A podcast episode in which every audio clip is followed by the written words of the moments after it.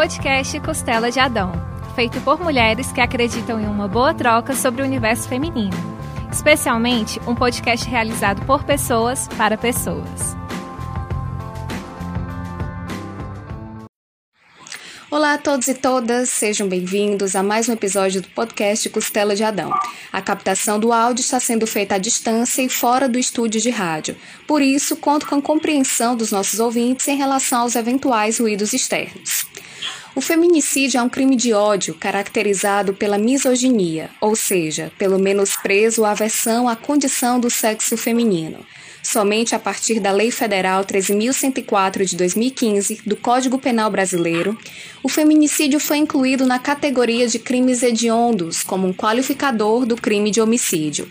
De acordo com o Mapa da Violência, que analisa a violência contra a mulher em 83 nações, o Brasil ocupa a quinta posição no ranking de feminicídios, inclusive estando à frente de países de cultura islâmica com uma média de 5 assassinatos a cada 100 mil mulheres, o que representa cerca de 13 vítimas por dia.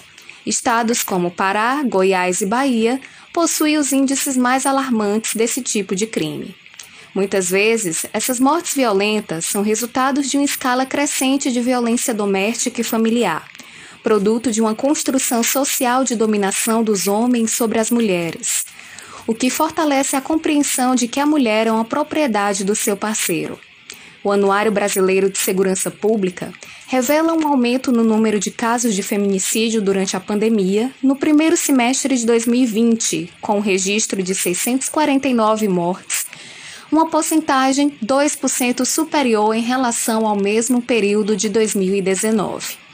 Diferente da maior parte das mortes violentas intencionais, que são cometidas com armas de fogo, os crimes letais contra mulheres costumam ser cometidos com o uso de arma branca por companheiros ou ex-companheiros das vítimas, em um ambiente doméstico.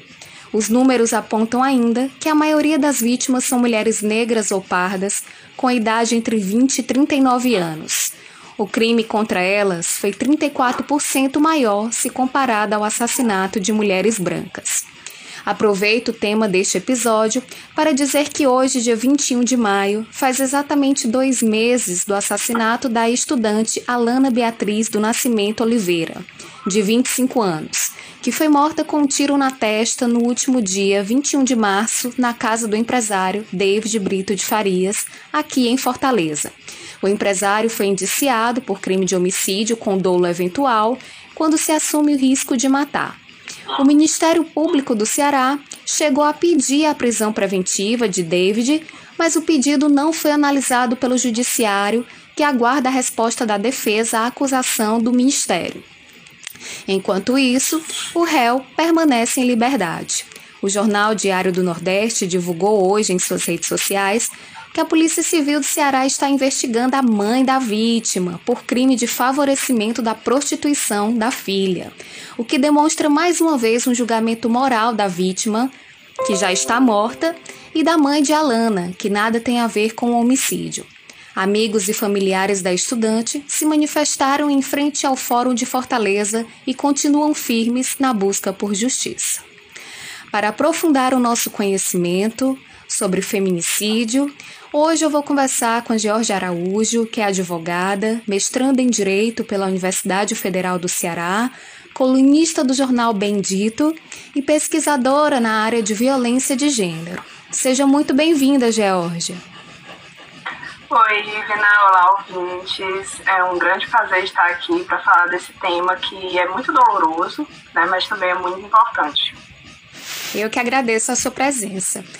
É, quais são os tipos de violência que estão inseridos na expressão da violência de gênero? Bom, Ida, é importante que a gente frise que violência de gênero é um termo amplo, que abarca não só a violência contra as mulheres, como muitas vezes pode parecer, mas também contra a população LGBT e, enfim, contra todas as pessoas que são discriminadas com base em no gênero, né? Então, muitas vezes é possível pensar que o gênero é sinônimo de mulheres, mas a violência de gênero é a violência que tem esse marcador social como determinante, como base da agressão. Então, a homofobia, a transfobia, a violência doméstica familiar, a lesbofobia, o estupro, todas são violências de gênero, porque elas ocorrem com base na discriminação de gênero. Mas cada um tem a sua especificidade. Então, a violência de gênero pode estar também presente na política, nos ambientes institucionais, como no próprio sistema de justiça criminal. E aí a gente tem o caso bem recente da Mari Ferrer para dar esse exemplo de, de violência institucional de gênero. Então é uma violência muito ampla, mas quando a gente fala de feminicídio, fica notório essa violência é, é, contra a mulher. Mas a gente também não pode esquecer que essa violência é muito ampla. E mesmo quando a gente fala de violência contra as mulheres, a gente tem que pensar que essas mulheres são muitas, né? Elas são diferentes é, é, é, e têm vivências diferentes. Então, é sempre interessante que a gente leve todas essas vivências em conta quando a gente vai estudar sobre a violência. Entendo. É, e como funciona, é, assim, quando a gente fala especificamente da violência doméstica e familiar, né? Quais são os tipos de violência contemplados? É muito importante a gente falar sobre isso, porque ainda hoje, né, mesmo com 15 anos de vigência da Lei Maria da Penha, muita gente ainda pensa que a violência doméstica e familiar só é considerada quando tem violência física, né? Só se forma uma situação de violência contra a mulher, né, no âmbito doméstico familiar, quando tem violência física. Mas isso não é verdade. Porque não é só na violência física que você vai ter a violação dos direitos daquelas mulheres. A própria Lei Maria da Penha, no seu artigo 7, fala que existem pelo menos cinco formas de violência doméstica familiar. A violência física, né, que é a mais conhecida, a mais identificada. A violência psicológica, que é quando o agressor ou a agressora, porque a, a Lei Maria da Penha ela também é aplicada independente da, ori da, da orientação sexual, mas a gente fala agressor porque a maior parte dos casos são de agressores homens, né? Então, a violência psicológica, que é entendida como qualquer conduta que cause dano emocional ou diminuição da autoestima, ou, ou enfim, que prejudique a saúde mental e psicológica e a autodeterminação das mulheres. A violência sexual, que é quando existe qualquer constrangimento em relação à sexualidade daquela mulher, seja manter é, uma relação sexual não desejada, seja a, a, a, coação, seja mesmo o controle né, da, da saúde sexual e reprodutiva daquela mulher. Também a violência patrimonial, que é quando o agressor tem qualquer conduta que vá prejudicar ah, os bens, o instrumento de trabalho, os objetos daquela, daquela mulher, ou então tentar controlar o dinheiro que ela ganha. Né?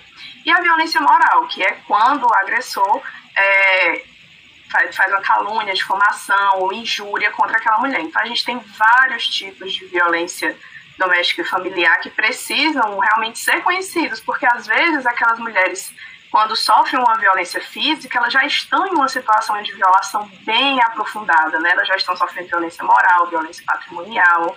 Então, elas precisam é, é, é, identificar realmente quais são esses tipos de violência antes que a agressão se aprofunde. Muito se fala sobre o ciclo da violência, né? Que, os, que a morte da mulher muitas vezes ela vem de um ciclo anterior. Como esse ciclo de violência se forma? Bom, é, o ciclo da violência ele foi identificado e teorizado inicialmente pela psicóloga estadunidense Lenore Walker. E ele serve para ajudar a compreender a reiteração das agressões dentro de um relacionamento íntimo. E ele possui três fases, certo? A fase 1 um é o de aumento de tensão, em que a raiva e a agressividade do agressor vão se acumulando e já começam a provocar o sentimento de sofrimento na vítima, né, que se sente acuada e ameaçada. A fase 2 é o ato de violência em si, quando toda a raiva acumulada se traduz em um ato violento, que, como a gente já viu, pode ser de diversos tipos de violência, né? Violência verbal, física, psicológica, sexual, moral ou patrimonial.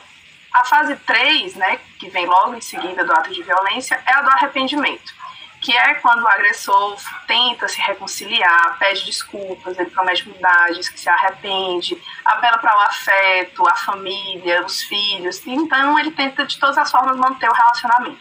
Então, nessa fase, é bem comum que as mulheres se sintam confusas e pressionadas a manter esse relacionamento por conta do julgamento da sociedade que ainda hoje existe, e sobretudo quando existem pessoas que dependem daquela, daquele relacionamento, né? Como quando se tem filhos. Então, muitas vezes é, é, tem também essa, essa dificuldade, né? Por dependência financeira, principalmente.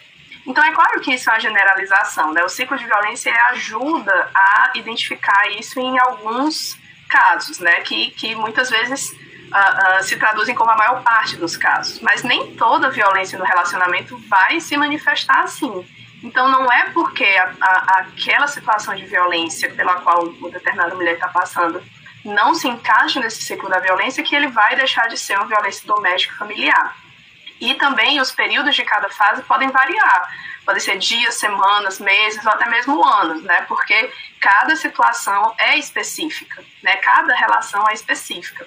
Então, o ciclo de violência ele serve para ajudar a identificar, em um caso concreto, o que está acontecendo na situação de violência, como isso está acontecendo, e ajudar a quebrar esse ciclo, né? fazer com que a mulher é, é, é, consiga romper esse ciclo e, e, saia dessa situação de violência. E muitos estudiosos falam também que o correto é que a gente fale em espiral de violência, porque na maior parte dos casos esses atos, esses atos violadores eles tendem a escalar, a se tornar mais sérios, né?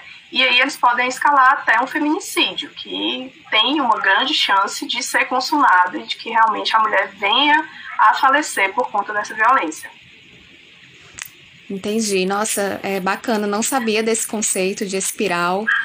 E realmente muitas pessoas, né, é, muitas mulheres são aprisionadas nesse tipo de relação. Mas, é, na sua opinião, assim, o que leva os homens a continuarem agredindo as suas parceiras nesses relacionamentos? Porque, assim, as mulheres, é, você falou mais ou menos, né, o que poderia ser os filhos, a dependência financeira. E quanto aos homens, o que leva esses homens a permanecer agredindo suas esposas, suas companheiras, enfim? Pois é, eu sempre gosto, né, a exemplo da professora Alice Bianchini, que é uma advogada também muito aguerrida é, na proteção dos direitos das mulheres, no combate à violência de gênero, perguntar não o que faz com que as mulheres continuem num relacionamento abusivo e violento, né? Porque para isso a gente já tem uma gama de estudos, uma gama de explicações porque passa pelo afeto, né? Porque a gente não pode esquecer que dentro de um relacionamento íntimo existe afeto, né? Por mais que, que exista violência para aqueles sujeitos, não é tão simples. Não é você chegar e dizer você precisa fazer isso e você tutelar totalmente a vida daquela pessoa e, e não ouvi-la, né? E não ouvir as demandas daquela mulher que está passando por uma situação difícil. Então, passa também pela dependência emocional, dependência financeira, pela existência de filhos ou pessoas que dependem é, de alguma forma daquela relação. Passa pelo medo do julgamento social, né? não só de, de romper aquele relacionamento, mas de ser vista como uma mulher que está no relacionamento em que ela apanha, né? como a gente vê no, no linguajar é, é, é, senso comum. Pelo fato de que também nem sempre a prisão do agressor é o que vai realmente melhorar o status de vida dessas mulheres. A gente não tem é, é, políticas públicas suficientes, né? Que se prestem a apoiar essas mulheres, fazer com que elas possam é, ressignificar o seu estado, ressignificar a, a, sua situação de vida, né? deem apoio para que elas possam é, é, seguir um outro caminho de vida que não passe novamente por um relacionamento abusivo. Mas eu acho que a gente tem que se perguntar também, principalmente, né, o que faz com que uma pessoa que tem um relacionamento com outro, né, tem uma vida, um filhos, enfim, permaneça nesse ciclo agredindo, né, sendo um agressor, cometendo violência. E aí eu acho que isso é muito importante porque a gente posiciona realmente a responsabilidade onde ela deveria estar, que não é no caso das mulheres. Muitas vezes a gente vê ah, por que, que ela, ela permaneceu nisso. E a gente não se pergunta por que, que ele continuou realmente no ciclo de violência, mas no ciclo de violência como agressor, né? Isso. Então a gente tem que se questionar também o que faz com que muitos homens tenham esse sentimento de poder e posse sobre a pessoa agredida, né? Sobre as mulheres. E aí a gente precisa também popularizar os estudos sobre masculinidades e violência. É claro que esse é um tema muito complexo para a gente falar aqui, né? E nem é o tema do episódio, mas eu acho que vale a pena ir atrás desse, desse, desse tipo de pesquisa, porque a gente tem realmente, quando a gente estuda os papéis de gênero, né, o que é que é atribuído às expectativas do que é ser homem, do que é ser mulher, e isso a gente pensando em termos binários aqui para o exemplo de relacionamento íntimo, a gente tem muito essa questão de que o homem ele tem que ser violento, ele tem que se impor, ele tem que mandar, botar respeito, enfim. E aí a gente tem que problematizar todo um sistema social que faz, que, que faz com que as relações de poder sejam tão desiguais. Principalmente quando você vai olhar nesses casos de relacionamentos íntimos cisgênero e heterossexuais. Então, apesar de toda a mudança social que a gente teve nos últimos 120 anos, esses relacionamentos continuam extremamente desiguais e ainda fazem com que é, muitos homens tenham esse sentimento de poder e posse. Então, é, se traduz no se você não quer se relacionar comigo, você não vai se relacionar com mais ninguém, se traduz no ciúme doentio, que é visto como uma prova de amor, mas que na realidade é um potencial de controle muito grande sobre a vida dessas mulheres né, se traduz sobre, ah, eu não quero que você trabalhe para você não ficar perto de outros homens, essa, esse medo de, de traição, né, que é um pavor quase, assim, é, é inconsciente, né? Então, tudo isso está embutido também nessa relação de, de uma masculinidade cisgênero e heterossexual e majoritariamente branca, né? Com essa questão é, da violência. Então, a gente tem sempre que se perguntar também é, porque o gênero ele é uma categoria que permite que a gente estude todas as pessoas que são por ele construídas. E os homens também são construídos. Do mesmo jeito que é, os teóricos das questões raciais falam que a branquitude precisa se estudar né, e que racismo é uma questão de branco violência é, é contra a mulher também é uma questão de homens né? então a gente precisa colocar isso muito claramente né qual a importância social de pesquisas e estudos aprofundados sobre a temática da violência contra a mulher, como é o caso do seu estudo?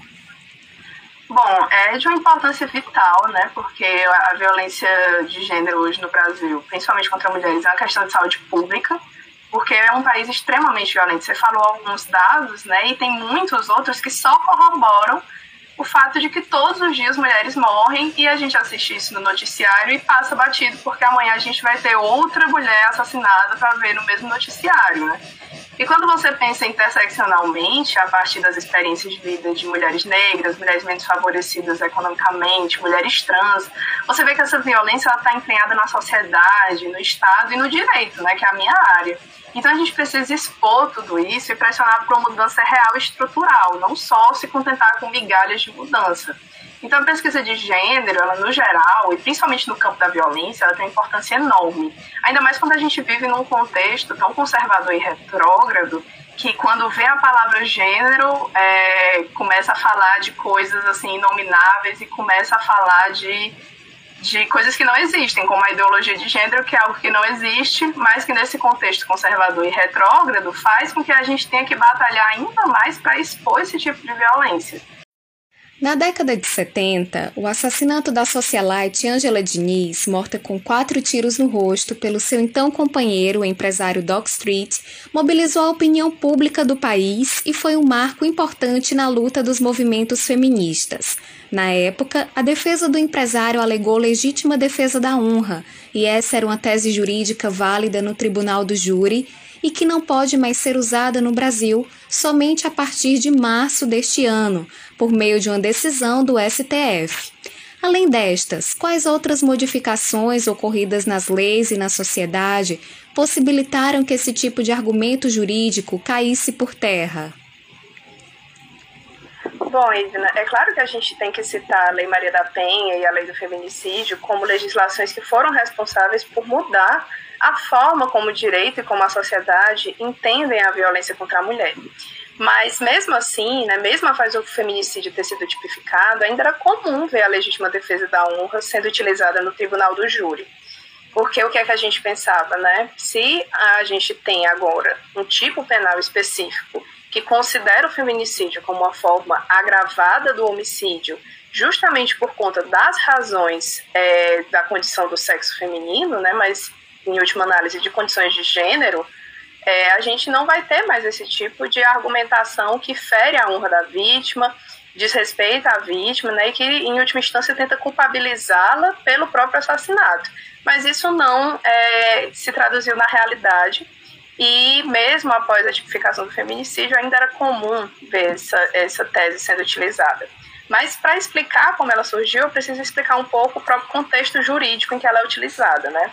O tribunal do júri é um lugar muito diferente dentro do direito processual penal, dentro do direito penal, porque ele é responsável por julgar os crimes é, dolosos contra a vida, mas é, no tribunal do júri são admitidos os argumentos jurídicos e também os argumentos não jurídicos, né, argumentos morais, para poder é, constituir o arcabouço de defesa é, do acusado.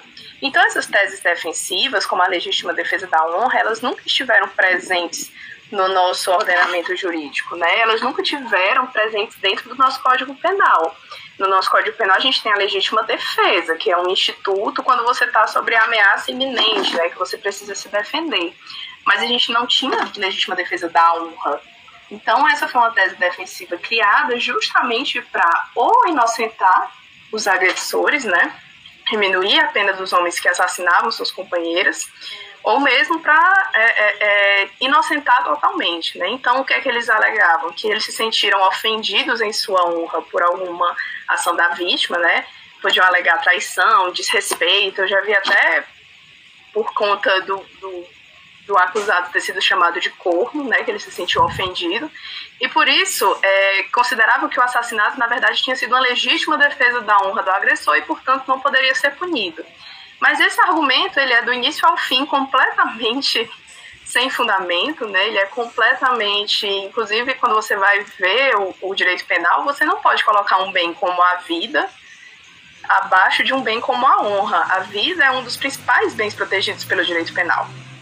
E somente, como você falou, em março desse ano, o STF decidiu que esse argumento não poderia mais ser utilizado no tribunal do júri, 45 anos após o assassinato de Angela Diniz.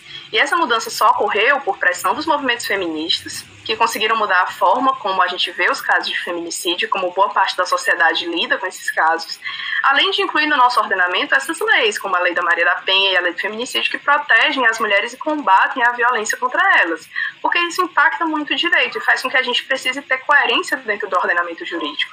Então, como é que a gente vai ter uma lei contra a violência doméstica e familiar? Argumento no sistema de justiça. Então, isso não poderia mais ser aceito. E a gente teve essa decisão muito acertada, ainda que tardia, e a gente ainda vê advogados de defesa reclamando, dizendo que é um cerceamento no direito de defesa. Mas não existe cerceamento no direito de defesa, primeiro porque esse argumento ele é dentro da própria lógica do direito penal incorreto, e segundo, porque você não pode argumentar simplesmente vilipendiando a memória daquela vítima ou mesmo ofendendo a, a, a, própria honra da vítima. Então, esse realmente é um argumento que precisa ser extirpado do nosso ordenamento jurídico o mais rápido possível, como foi e como a gente espera que seja respeitado daqui para frente. É, o assassinato da Ângela é, repercutiu amplamente na mídia naquela época, né, década de 70, como sendo um crime passional e foi fortemente marcado por uma romantização da conduta do agressor, que disse que matou porque amava, né? E ao mesmo tempo ocorreu um violento julgamento moral da socialite. O que explica a culpabilização das mulheres, mesmo nos casos em que elas são vítimas de assassinato? Bom, a gente tem uma estrutura social e institucional que, ao mesmo tempo que é influenciado pelas desigualdades de gênero, ajuda a produzir e reproduzir essas desigualdades. E a estrutura jurídica ela não foge a essa regra. Então, a gente tem um monte de leis é, é, no nosso ordenamento jurídico ao longo do tempo que tinham essa postura de, de seletividade, tinha e ainda tem, em certa medida, uma ação jurídica né, de alguns atores dentro desse sistema é, que também culpabilizam a vítima pela própria agressão. Né? Então, essa postura ela é comum porque o sistema jurídico ele é seletivo. E ele seleciona também quem são as mulheres que podem ser vistas como vítimas de feminicídio. Então, a partir do momento em que a vítima tem alguma conduta que é considerada incorreta, né, que ela é, é, não tem a honra mantida, que ela não tem uh, que tem comportamentos considerados vulgares, que ela se relaciona com outros homens, né, que enfim, qualquer comportamento dela que seja considerado incorreto para uma mulher decente, né, vai causar uma culpabilização muito forte, né? Então tudo vira motivo para diminuir a culpa do assassino e para dizer que a vítima fez algo para merecer aquela agressão, mesmo quando essa agressão a fez perder a vida. Né, porque sempre é colocado na conta da mulher, porque ela sempre é vista como a provocadora, a pessoa que deu motivo, que fez alguma coisa que provocou é, é, é, o, o, assassino. E isso faz também com que muitas vezes a gente veja, né, por exemplo, no caso do Dock Street, um agressor carismático, né, que realmente não vai ser dificilmente vai ser punido ou vai demorar a ser punido, né? E isso faz com que a gente tenha essa seletividade do sistema penal, né? Ele seleciona quem ele vê como vítima, seleciona como ele vê quem ele vê como agressor, e a gente tem que estar muito atento a conseguir minar essas, essas questões de culpabilização, porque elas ferem a memória das vítimas que, que já morreram e faz com que o sofrimento das vítimas que precisam passar ainda pelo sistema de justiça seja muito maior. Então você imagine uma mulher vítima de feminicídio tentado, né, uma mulher que sobreviveu a uma tentativa de feminicídio, que precisa passar né, por, um, por um julgamento em que ali o, o seu agressor vai estar sendo acusado e que ela vai ver a sua honra, o seu questionamento, toda a sua vida sendo é, questionada, né? Então, é, é, é, isso é muito difícil também para as mulheres e isso faz com que a gente tenha sempre que prestar atenção nesses mecanismos de culpabilização das mulheres. É, apesar da criação da lei do feminicídio em 2015, muitos crimes violentos contra as mulheres até hoje são popularmente chamados da mesma forma de crime passional como foi chamado o crime, o assassinato da Ângela. É, explica pra gente do que se trata um crime passional e por que existe essa associação equivocada entre feminicídio e crimes passionais. Essa denominação, crime passional, ela existe há muito tempo para caracterizar aqueles crimes que seriam cometidos por conta da emoção, do amor, porque não se aceitava a separação, porque foi traído, enfim, em casos de homicídio conjugal, né, como a gente é, costuma chamar. E ele era utilizado, né, principalmente no século passado, tanto para homens quanto para mulheres. Então você tem estudos sobre casos de crimes passionais cometido, cometidos por mulheres. Né? Então, o crime passional em si, essa expressão, ela não necessariamente é sempre é, generificada, ela não é necessariamente sempre, não quer dizer sempre que a vítima seja uma mulher, né?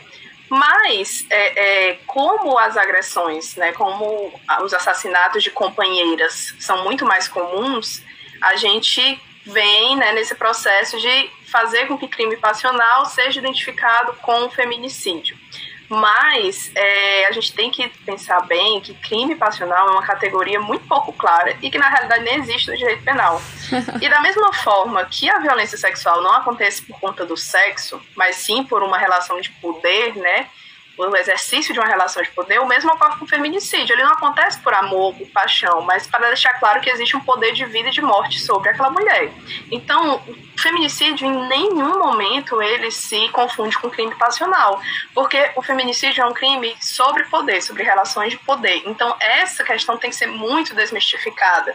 Então, até muito pouco tempo, veículos é, de imprensa utilizavam comumente, mesmo depois é, é, da lei do feminicídio utilizavam comumente a denominação crime passional. Nos últimos tempos é que a gente vem, vi, tem visto um cuidado né, maior na denominação desses crimes, mas são questões que são construídas e desconstruídas ao longo do tempo. Quais as diferenças entre as políticas públicas de prevenção da violência de gênero e política criminal de investigação e punição dos casos de feminicídio? Bom, é, essa diferença ela pode parecer um pouco óbvia, mas a gente tem que falar essencialmente sobre a diferença e os limites que a gente tem dentro dessa política criminal, dentro do direito penal como um instrumento que vai atrás de investigar e de punir esse tipo de crime. Então, quando o, o feminicídio ele foi é, é, criado no nosso ordenamento jurídico, ele foi incluído no nosso Código Penal, muita gente tinha a expectativa de que é, o número de feminicídios viesse a diminuir por conta dessa tipificação. Mas a realidade é que o direito penal ele existe para punir, para aplicar penas a pessoas que descumprem ou um, um, um, que tem um comportamento, né, descumprem normas e que tem um comportamento que é considerado socialmente reprovável, né? Então, o direito penal ele existe para isso. O direito penal ele não existe para prevenir crimes, porque se a tipificação de algum crime pudesse realmente prevenir é, a criminalidade, né, a gente não teria o problema que a gente tem hoje com o tráfico de drogas, a gente não teria mais homicídios, né, porque o homicídio ele é punido desde muitos milênios. Então a gente tem que ter noção de que o sistema penal ele existe para punir, como o próprio nome dele diz, para aplicar penas. E não adianta você pensar no feminicídio apenas como a tipificação. Você tem que olhar para o feminicídio como muitas vezes um circuito de violências que vai acontecer e que precisa ser quebrado antes que chegue nesse ponto, nesse ápice da violência que é o feminicídio. Então você tem, se você quer realmente diminuir o número de feminicídios, você tem que olhar para as políticas públicas de prevenção e não de punição, porque uma vez que a sua única opção é punir um agressor que cometeu um feminicídio, ali você não tem mais o que fazer para que aquela mulher não sofra mais violência. Ali é um ponto sem volta, é uma falha total do Estado, da sociedade, porque a gente não pôde impedir que aquele feminicídio ocorresse. E para fazer com que, com que, os feminicídios não ocorram ou diminuam, é necessário que o Estado invista em políticas públicas de prevenção da violência de gênero. Atendimento especializado, é, enfim, como a gente tem na Casa da Mulher Brasileira, né, expandir essa rede de atendimento. Hoje no Ceará a gente tem um déficit, um déficit de delegacias especializadas no atendimento a mulheres em situação de violência, principalmente no interior do estado. Esse atendimento ainda é muito difícil. A gente tem que investir em políticas públicas que façam com que essa mulher tenha um abrigamento, né? Então a gente também tem um déficit de casas-abrigo no Ceará tenha um abrigamento para que ela possa fugir dessa situação de violência, tenha um abrigamento com os filhos, inclusive, porque isso também é muito complicado para muitas mulheres.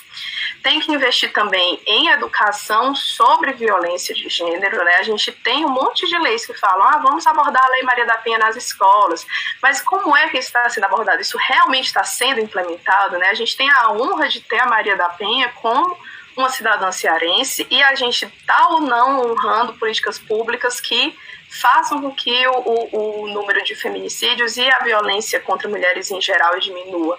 Então, é necessário que a gente invista nessas políticas públicas de prevenção para identificar as mulheres que estão em situação de dependência financeira, fazer com que elas saiam dessa situação, né? Dar realmente elementos para que o ciclo da violência que a gente falou lá no começo, quando ele estiver presente em um relacionamento, ele possa ser quebrado. E, inclusive, para fazer com que aqueles homens não cometam violência contra outras mulheres com que eles venham a se relacionar. Então, é necessário que a gente tenha uma noção de que, uma vez que o feminicídio acontece, mesmo que seja uma tentativa, né, mesmo que a mulher sobreviva, ali a gente tem uma situação que deveria ter sido prevenida. Ali a gente tem uma situação que tem que ser vista como uma falha, porque o Estado e a sociedade não conseguiram impedir que aquela situação ocorresse. Né? Então a gente tem que investir muito em política pública de prevenção, porque não é a criminalização por si só que vai é, resolver o problema da violência é, contra as mulheres no Brasil, porque o direito penal ele é limitado e o próprio direito penal reconhece isso. Então, se a gente investir só em criminalização, criminalização, aumento de pena, aumento de pena, isso não vai dar conta de prevenir esses casos, né? Porque infelizmente a gente não tem visto isso em números. Então a gente tem que tomar decisões, né? O Estado tem que tomar decisões baseado em dados. E isso é muito importante para que a gente consiga realmente prevenir e não só chegue lá no final para prender, para julgar um, um, um, agressor, né, uma pessoa que comete feminicídio e que muitas vezes nem é julgado de verdade, né, nem existe esse julgamento. A sua pesquisa aborda a tipificação do feminicídio no Brasil e em outros países da América Latina, né, como é o caso da Argentina, Bolívia, Chile, o México. Como estão os avanços do Brasil no enfrentamento à violência de gênero se comparado a esses países?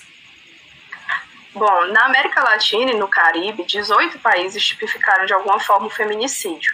Nessas legislações, quando a gente vai comparar, a gente pode identificar duas tendências é, de escrita mesmo, de como esses tipos penais, de como o feminicídio é descrito na legislação penal desses países.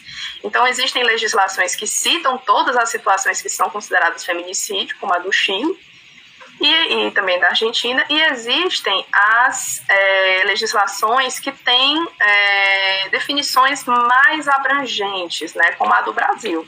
Porque se você for olhar é, no nosso Código Penal, o feminicídio ele vai estar descrito como o homicídio é, cometido contra a mulher por razões da, da condição de sexo feminino, e vai dizer que considera-se que há razões de sexo feminino quando o crime envolve violência doméstica e familiar e menosprezo ou discriminação à condição de mulher.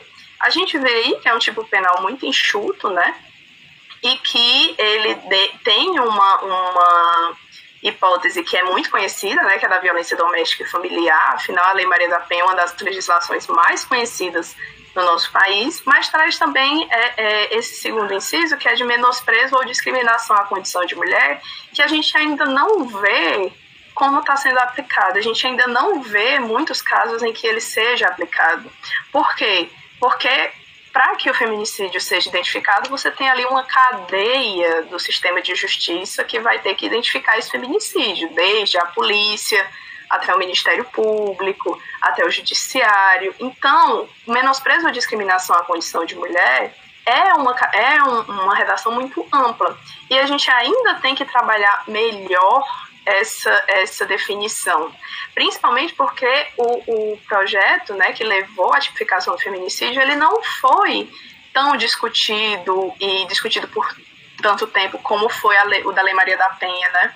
E nem teve uma participação tão ampla dos movimentos sociais porque ele tramitou muito rapidamente no nosso Congresso. Então a gente ainda tem que construir o significado sobre é, essa legislação, porque o que a gente vê é que a maior parte dos casos são de violência doméstica e familiar. E o Brasil ele tem uma boa legislação. Né? A Lei Maria da Penha ela é, uma, ela é, uma, ótima legislação, apesar de existirem críticas porque ela aborda especificamente a violência doméstica e familiar, e existem outros tipos de violência, mesmo contra as mulheres, né? então a gente ainda não tem uma legislação, por exemplo, que dê conta da violência sexual contra mulheres fora dessa dimensão doméstica e familiar. Né? A gente ainda não tem essa legislação, embora algumas delegacias atendam essas mulheres, né, algumas delegacias especializadas atendam essas mulheres, a gente realmente não tem essa legislação protetiva hoje no Brasil. Mas o que falta, como eu falei, é implementar políticas públicas, né? Porque a Lei Maria da Penha ela não é uma lei penal, ela é uma lei que institui uma política pública, né? De proteção às mulheres, porque ela determina a criação de juizados e delegacias especializadas, que esses profissionais que atuam nesse âmbito sejam especializados também, né? Ela, ela fala que os direitos das mulheres a ter uma vida livre de violência são direitos humanos. Então, é uma legislação que veio realmente mudar a forma como a gente encara, né, tanto institucionalmente quanto juridicamente, é, é, a violência contra as mulheres, mas ainda falta implementação. E falta também criar uma política criminal em todos os âmbitos, né, âmbito federal e âmbito estadual, para lidar com o feminicídio. Porque em muitos estados a gente ainda não tem, na maior parte dos estados a gente mal tem dados sobre o feminicídio e muito menos uma política criminal para lidar com ele como um problema estrutural, como a gente vê na sociedade, né? E falta também você ter essa qualificação contínua das polícias, isso em todo o Brasil e no Ceará também. Por mais que a gente tenha profissionais muito especializados e muito comprometidos nas delegacias, no Ministério Público, é, é, nas defensorias, enfim, em todo o campo que atua com a Lei Maria da Penha, principalmente, a gente ainda não tem uma formação é, contínua, por exemplo, para todos os policiais, porque quando você faz o policiamento ostensivo, né, quando a Polícia Militar faz o policiamento ostensivo em todo o estado, muitas vezes ele vai sim se deparar com casos de violência doméstica. E se você não tem o treinamento para todos os policiais, né, como é que você vai garantir que todos eles vão lidar adequadamente com aquela vítima, vão lidar adequadamente com o agressor? Então, como é que você vai é, é, fazer com que essa revitimização que acontece ao longo da passagem pelo sistema penal não aconteça. Então, essas são questões extremamente importantes para que a gente consiga avançar, porque o Brasil, ele realmente tem dificuldades pela sua dimensão, pelo tamanho da população, por questões que são nossas, né, dentro do nosso contexto nacional, em relação a outros países da América Latina, mas a gente precisa avançar nesse sentido para conseguir tornar a nossa legislação mais efetiva. Apesar do endurecimento das leis, É, os casos de feminicídio ainda são constantes no Brasil e muitos assassinos ficam impunes ou cumprem penas mais suaves do que aquelas que são determinadas em lei, como é o caso, por exemplo, do empresário David Brito de Farias, indiciado por homicídio doloso contra a estudante Alana Oliveira, o caso que eu mencionei no início deste episódio. Na sua opinião, o que colabora para a impunidade desses crimes? Bom, existem várias questões que colaboram, né, desde a investigação, que muitas vezes falta uma visão específica baseada na violência de gênero, né, para identificar a violência de gênero, o que, o que a constitui, né, porque a gente ainda não tem isso é, organizado na política criminal federal, né, então é, é muito aberto como cada estado vai fazer. Você tem também a seletividade do sistema penal, que vai selecionar quem são as mulheres que podem ser vistas como vítimas de feminicídio. Então, qualquer conduta que as desabone, que faça com que elas sejam vistas como mulheres vulgares, ou enfim, qualquer defeito de comportamento, vai ser levado em conta, da mesma forma que ele seleciona também quem são os homens que podem ser vistos como agressores, né, como feminicidas. Então, no caso que você citou, você tem uma pessoa branca que tem esse privilégio, tem também o privilégio econômico de poder é, é, ter a melhor defesa à sua disposição. Né. Também tem a questão do júri, que é um gargalo importante quando a gente chega no momento de julgamento né, desses crimes. Então, muitas vezes, mesmo com todas as provas dos autos, é, os jurados escolhem absolver o acusado. Então, esse, esse, essa também é uma questão, né? Porque o júri ele tem soberania das decisões, e aí você, quando você tem uma decisão desse tipo, você vai ter que é, desconstituí-la e tentar anular o júri. Isso leva muito tempo dentro da justiça. E também existe uma falta é, de visão estrutural sobre a violência de gênero. Né? Por mais que a gente viva uma epidemia de feminicídios, que feminicídios ocorram em todos, os, em todos os estados do Brasil, todos os dias, eles são considerados pela maioria dos órgãos de segurança pública como casos isolados, né, que acontecem porque é, aquele agressor naquele dia é, é, resolveu cometer uma violência dessa contra a mulher, e não como uma questão realmente estrutural que vai ser vista dessa forma pelos órgãos de segurança pública para elaboração de política pública e de política criminal. Então, falta realmente essa visão sobre a violência de gênero.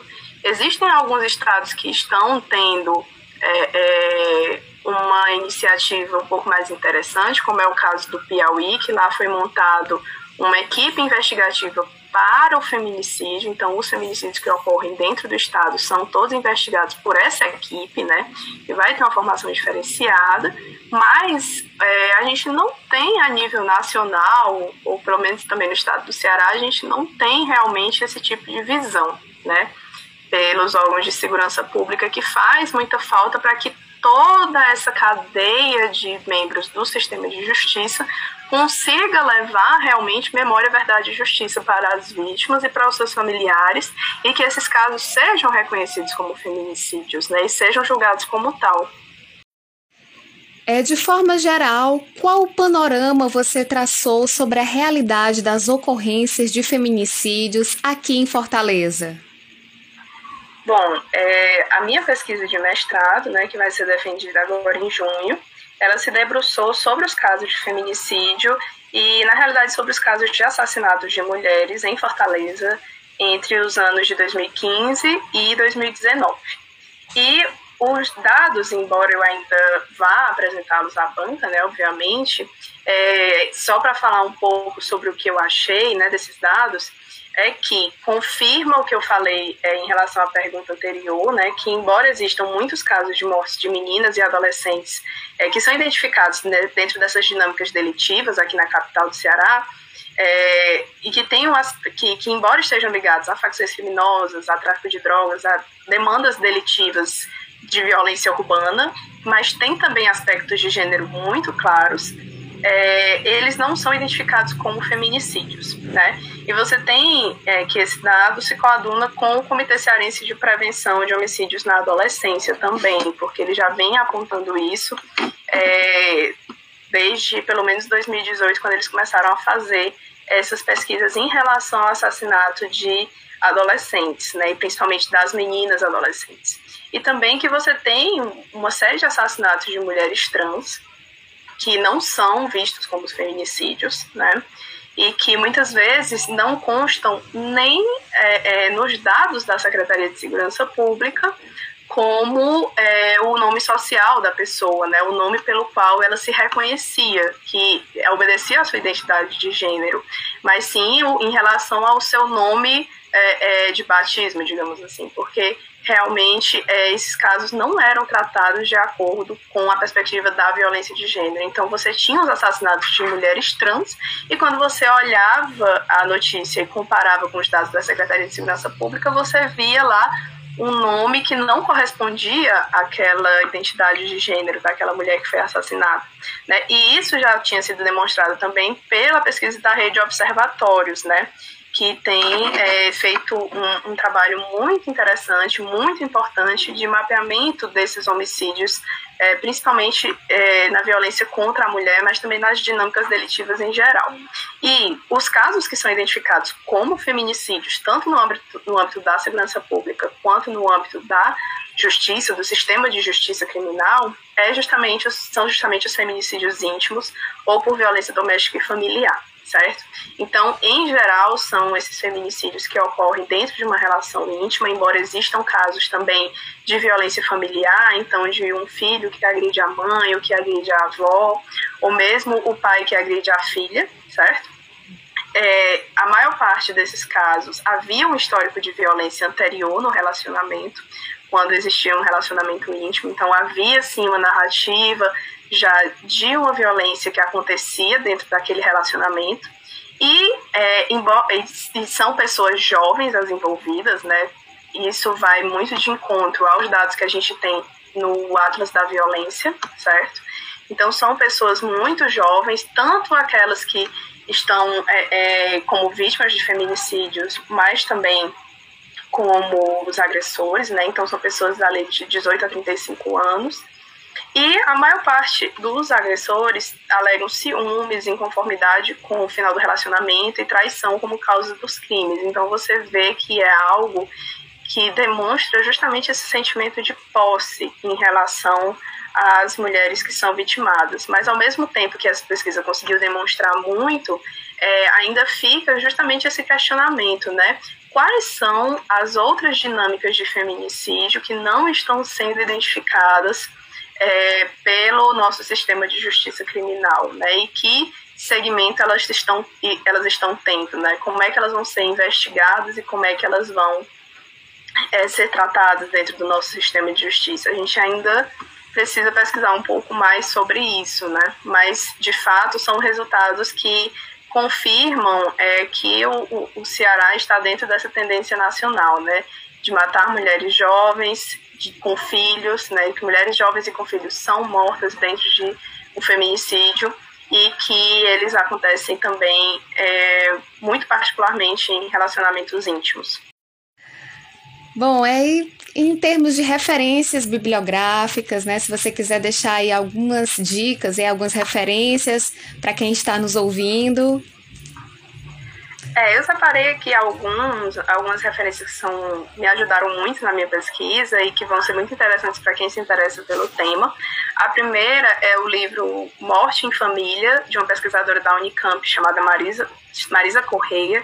É um livro da década de 70, né, foi a pesquisa de mestrado dela e é uma obra seminal sobre feminicídio é, é no Brasil, então é uma obra muito importante, principalmente para quem vai lidar, é, como eu lidei, com processos criminais, né, é, também tenho Mulheres e Caça, Bruxas, da Silvia Federici, que é uma autora muito celebrada hoje no Brasil e que esse livro ele é uma porta de entrada para a obra dela. É, aqui na UES a gente tem o Observem, que é o Observatório de Violência contra a Mulher, que é um projeto muito bem conduzido, muito importante para os estudos de violência de gênero aqui é, é, no estado do Ceará. E eles têm dois livros que são para mim, assim, é, é, é, muito importante quando a gente vai pensar nos estudos de violência é, contra a mulher aqui no estado, que são Assassinato de Mulheres no Ceará, que é coordenado pela professora Maria Helena de Paula Frota, e o Femicídio no estado do Ceará, Machismo e Impunidade. da, também da professora Maria Helena de Paula Frota e da Vivian Matias dos Santos. Né? Então você já vê aí essa denominação diferente, o femicídio, que foi traduzido do, do inglês, né? E aí quando a gente traz aqui para nossa língua espanhola, para a língua portuguesa, ela passou a ser chamada de feminicídio, né? Mas é uma obra também muito muito interessante, importante porque elas vão realmente começar a identificar os feminicídios que ocorrem aqui no estado do Ceará. Tem também um outro livro que eu li recentemente chamado Circuito do Feminicídio, da Eugênia Nogueira do Rego Monteiro Vila, que é uma pesquisadora piauiense, que ela vai falar justamente sobre essa experiência do Piauí em relação à apuração dos casos de feminicídio. E também gostaria de sugerir que todos procurem as obras da professora Soraya da Rosa Mendes, da Carmen Rain de Campos e também da Alice Bianchini, que são três autoras que vão tratar dentro dessa lógica do direito penal sobre é, as leis que protegem as mulheres, né? E também sobre como a gente pode é, fazer com que todo esse sistema que a duras penas os movimentos feministas conseguiram conquistar se tornem mais efetivos e sejam é, mais bem implementados por, por todo o sistema de proteção, né?